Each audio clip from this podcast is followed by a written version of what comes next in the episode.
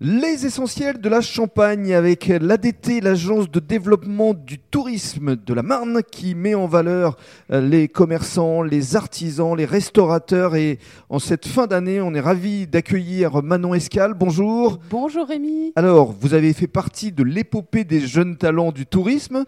Oui. C'était il y a deux ans déjà. Et oui, déjà. Le temps passe. Le temps passe. À l'époque, vous étiez déjà épernay, mais c'était avenue de Champagne. Voilà, c'est ça. Et désormais, vous avez de nouveaux locaux.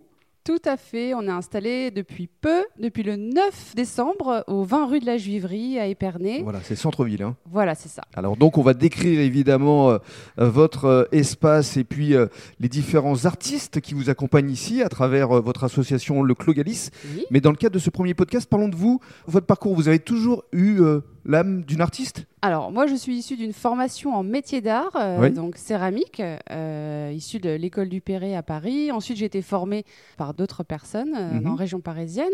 Et puis, euh, je me suis installée en 2008. Donc, j'ai développé mon activité à travers des marchés, D'accord. des expositions d'artisanat d'art. Mhm. Et puis j'ai rejoint euh, l'association Le Clos Galis en 2015. Votre atelier, il est euh, à Gueux, c'est ça Voilà, c'est ça. Ok. Et alors euh, vous, vous êtes originaire quand même de la région, vous êtes de Reims. Voilà, je suis Au née départ à Reims. de l'action.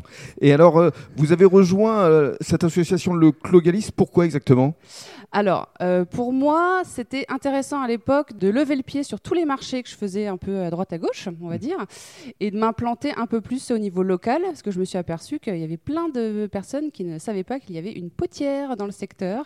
Et là, je me suis un peu remise en question et je me suis dit, waouh, c'est bien, il faut euh, se brancher avec d'autres artisans d'art qui, qui développent ce projet euh, de boutique associative et d'avoir un point de vente euh, local, tout simplement. Bien On- sûr. Parce que l'union fait la force. C'est ça, Pour d'avoir. euh, mutualiser euh, les. l'espace, euh, nos frais, enfin tout, euh, Tout est notre intéressant. clientèle. Mhm. Et puis, euh, c'est vraiment d'avoir une vitrine aussi euh, à l'année, c'est-à-dire qu'on peut retrouver notre client en dehors euh, des marchés, des expositions. Mhm. Et euh, voilà, donc c'est super. Alors justement, vous allez nous décrire euh, votre euh, espace dans le cadre du deuxième podcast.